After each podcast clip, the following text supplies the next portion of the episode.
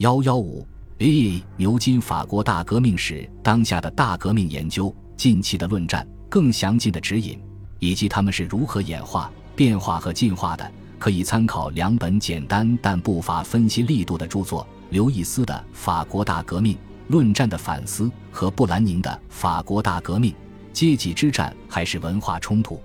琼斯主编的《社会和政治视野中的法国大革命》。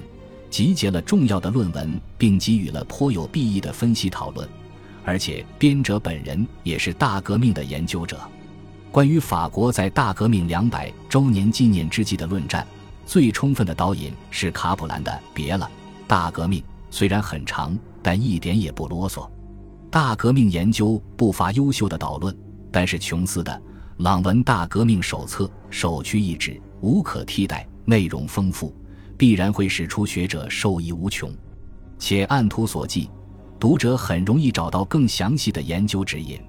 最全面的英文工具书是斯科特和罗萨主编的《法国大革命历史词典》，虽然各词条的质量参差不齐，而且还存在一些奇怪的纰漏；而在法语词典中，索布尔主编的《法国大革命历史词典》也有同样的问题。其编纂者大多是经典解释学派阵营里的学者，弗雷学派也有自己的词典，这就是弗雷和奥祖夫主编的《法国大革命批判词典》。其实这是一本反思论文集，而不是词典。关于1789年各名代表的，有一本质量上乘的必备手册，吉勒麦主编的《制宪议会词典》（1789 至1791年）。另外。还有蒂拉尔主编的《拿破仑词典》，大革命的很多重要人物都有传记，尽管这种写传记的取向在专业史家中已经不流行了。路易十六最优秀的生平传记是哈德曼的《路易十六》，但是相比之下，此书关于路易十六在一七八九年前的经历更为可靠，也不乏新意。关于路易十六最后的岁月，可靠的导论是乔丹的《国王受审》。法国大革命和路易十六，关于大革命人物，近来最重要的传记出自哥特沙尔克多卷本的《拉法耶特》，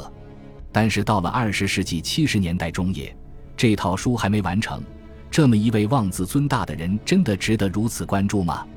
关于米拉波的传记质量平平的倒是不少，至今还没有一部堪称优秀之作。布拉比的两卷研究是关于巴纳夫的唯一传记。此外，除了贝克的《孔多塞》、何麦的《罗兰夫人和革命年代》之外，主要的吉伦特派成员也还缺少传记。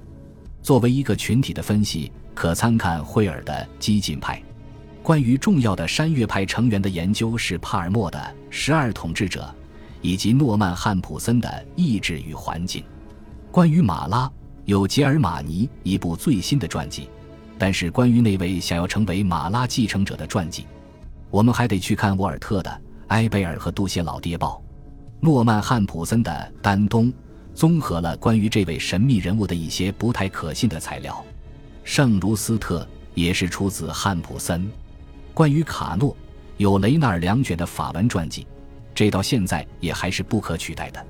罗伯斯庇尔至少已经有了几部不错的传记，最充分也是最易读的传记，依旧是汤普森的那本。但是近期的研究已经收入由海登和多伊尔主编的《罗伯斯庇尔论文集》。革命警官最著名的记录者大卫的传记可参阅罗伯特·雅克·路易·大卫，革命艺术家。而社会和政治上最激进的参与者就是罗斯·格拉胡斯巴贝夫，第一位革命共产主义者一书的主人公，在两百周年纪念之际葬入万神庙的。也是大革命期间最能让人接受的，就是格雷古瓦神父，波普金父子主编的《格雷古瓦神父和他的世界》饶有趣味。任何时候都有关于拿破仑的书。蒂拉尔标准的法国式的传记英译本质量平平，副标题是《救世主的神话》，是在一九八四年出版的。英语世界里最好的传记依旧是马卡姆撰写的。尽管在很多方面，这本书都为后来的研究所赶超。大革命的起源是个独立的研究领域。勒斐福尔的降临依旧值得探讨，但是更晚近的研究是多伊尔的《法国大革命的起源》，斯通所著的《法国大革命的创生：全球史的阐释》试图建立一幅更宏大的解释情景，而沙尔杰的《文化起源》则提供了一种十分有趣的解释。关于旧制度末年政治的最优秀的导论是哈德曼的《法国政治：1774至1789年》。而关于1787至1788年更详尽的研究，参见让埃格雷的《革命前的法国：1787至1788年》，其结论依旧可靠。塔克特的《革命者的诞生：法国国民议会代表和革命文化的出现》，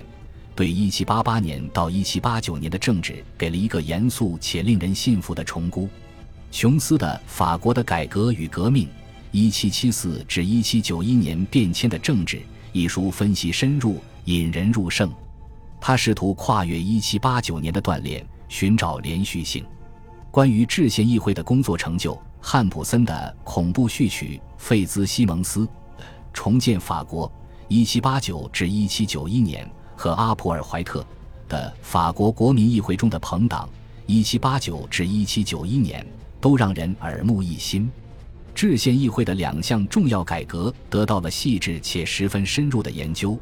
这就是马科夫的废除封建制度和马格丹特的法国大革命中的市镇争斗，后者是关于重新划分行政版图的研究。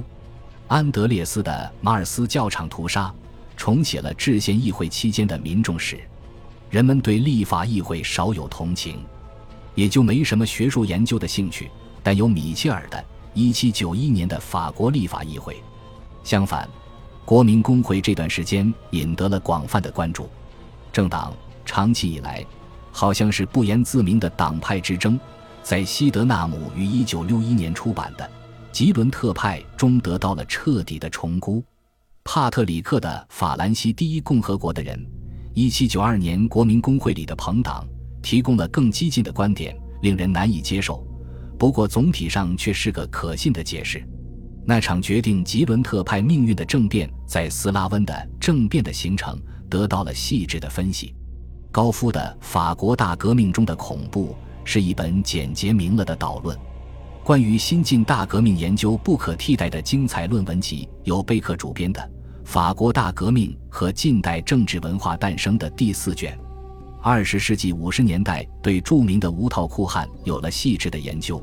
此后，人们对他们关注的越来越少了。概览性的研究有鲁德的《法国大革命中的群众》和威廉姆斯的《济公和无套裤汉》，十分精彩地梳理了无套裤汉到底是些什么人。这些研究中，妇女是被忽视了。戈迪诺的《巴黎的妇女以及他们的法国大革命》弥补了这一缺陷。民粹主义在斯拉温的《从艾贝尔拍到断头台》中得到详尽的分析，而热月之后的历史有滕内森的《无套酷汉的挫败》，马蒂耶的《罗伯斯比尔死后》依旧是关于后热月时期最可读的叙述。西德纳姆的《法兰西第一共和国：1792至1804年》虽然评价公允，但是在各处细节的处理上已经被后人所超越。对热月困境的审慎分析是巴奇科的《终结恐怖》。此外，卢卡斯主编的《超越恐怖：论法国的区域和社会史（一七九四至一八一五年）》也很出彩。关于颇有争议的阴谋者巴贝夫（博查尔·巴贝夫的幽灵），提供了一种感情丰富的观点。就后来的雅各宾派试图摆脱和恐怖的干系的这个问题，参见沃洛克《雅各宾派遗产》。和利夫西在法国大革命中制造民主。近期关于导致拿破仑上台的危机最易读的分析，参见克鲁克《拿破仑掌权》。关于这一时期的宗教，最优秀的导论是麦克马纳斯的《法国大革命和教会》。在细节的论述以及分析的范围上，阿斯顿的《法国的宗教和革命：1780至1804年》都超过了麦克马纳斯的书。关于宗教引发的巨大的分裂，杰出的讨论是塔克特《十八世纪法国的宗教革命和区域文化》一七九一年的教士公民组织法，对宗教分离引发的更广泛的影响，参见查德威克的《教皇和欧洲革命》。梯利的《旺代》是一本关于宗教如何演化为反革命的经典分析，但是此书的某些观点遭到了萨斯兰就同一现象的论著朱安党人的质疑。自塞克的《法国的种族灭绝》在一九八六年问世后，关于旺代镇压的规模一直都是争论不休。更公允的评述参见马丁、旺代和法国和迪皮伊的《从大革命到朱安党》。关于反革命文学发展的简论参见罗伯特《法国的反革命（一七八七至一八三零年）》。法国流亡者重新引起了学者的关注。卡彭特和曼塞尔主编的论文集《欧洲的法国流亡者和反对大革命的冲突（一七八九至一八一四年）》便是引领这一研究的代表。流亡者在基伯龙遭遇的严重危机，在赫特的《朱安党和反革命》中有十分详尽的叙述。歌德肖的《反革命教义和行动（一七八九至一八零四年）》已然为上述研究超越，但仍有参考价值。如果宗教意味着大革命第一个重要转折点的话，那么战争就是第二个转折点，而对当事人来说，战争带来的转变更大。布兰宁的《法国大革命战争的起源》证明这一系列巨大冲突开始的缘由，并为何能在1798年又重新开始，令人信服。他此后在《法国大革命的战争 （1787 至1802年）》中。对冲突的过程和重要性给予了十分生动的叙述。斯科特的《王家军队对大革命的反应》，1789至1793年之间陆军的角色和发展，以及科马克的《大革命和法国海军中的政治冲突》，1789至1794年，分析了革命对法国军队的影响。论述法国扩展的通论性作品，参见歌德肖的《伟大的国家》。法国革命在世界的扩张，这本书依旧是不可替代的。关于法国是如何对待国内的外国人的，参见拉波特的《革命法国的国族性和公民权》。尽管其倾向有些令人费解，但是帕尔默的《民主革命的年代》依旧是这个时期的一种重要概览。他试图将法国放入更广阔的视野里。丹恩和丁威迪主编的《法国革命时期的民族主义》。搜集了一系列关于当事人如何回应革命的个案研究，与之相关的还有波勒斯的《拿破仑统治下的欧洲：1799至1815年》，他的分析也很中肯。爱国者和解放者：革命在荷兰1780至1813年，史诗般的描绘了革命浪潮是如何吞没这个国家的。而布兰宁的《法国大革命在德国莱茵河地区的占领和抵抗》。涵盖的不只是莱茵河地区，而且最后一章的总结价值很大。支持法国革命的两个国家的历史，参见莱西诺多尔斯基的《波兰的雅各宾派》和埃利奥特的《革命战友：爱尔兰人联合会和法国》。而对法国最顽固的反对者的分析，参见库克森《不列颠武装国家：1793至1815年》和罗伊尔《革命的大不列颠》。大革命也是布莱克本所著的《推翻殖民地的奴隶制：1776至1848年》的主题。关于加勒比海最详尽的研究，而且其影响远远超出其标题所展现的是盖格斯的《奴隶制、战争和革命：英国对圣多明各的占领》。从两百周年纪念以来，大革命的经济和社会史多少有点起色。至今仍旧没有合适人选来翻译这个领域中最伟大的作品，即拉布鲁斯的《法国的经济危机》。尽管此书在一九八三年已经重印了，而马蒂耶的《高物价和恐怖时期的社会运动》依旧能让我们受益良多。关于纸券及其影响的权威评论，参见克鲁泽的《通货膨胀：路易十六到拿破仑时期法国的纸币》，而关于十分混乱的金融世界。参见布吕吉埃的《大革命的管理者和不法牟利者》，两百周年纪念时，法国学术界关于大革命的经济史的共识，可参看论文集《法国大革命期间的国家金融和经济》。发人深省的概览出自一位心存怀疑的外行之手，即塞迪约的《法国大革命的成本》。